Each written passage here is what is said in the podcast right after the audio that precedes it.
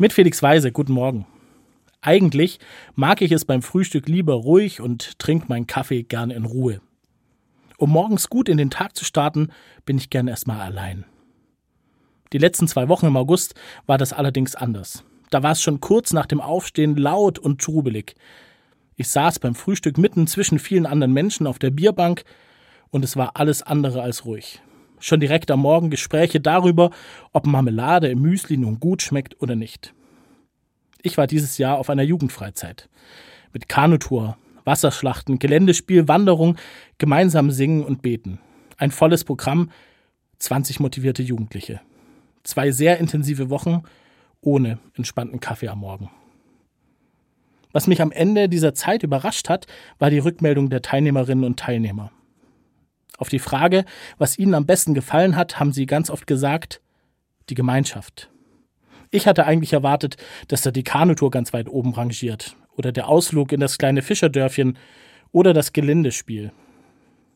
Für die Teilnehmenden war es aber die Gemeinschaft. Das hat mich riesig gefreut. Denn genau das war ja unser Anliegen als Team, dass die Freizeit ein Ort ist, wo die Teilnehmenden sich wohlfühlen und zugehörig als ein Teil der Gruppe.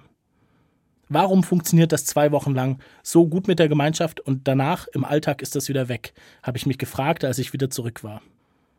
Wahrscheinlich, weil wir selten in so festen Gruppen so lange unterwegs sind.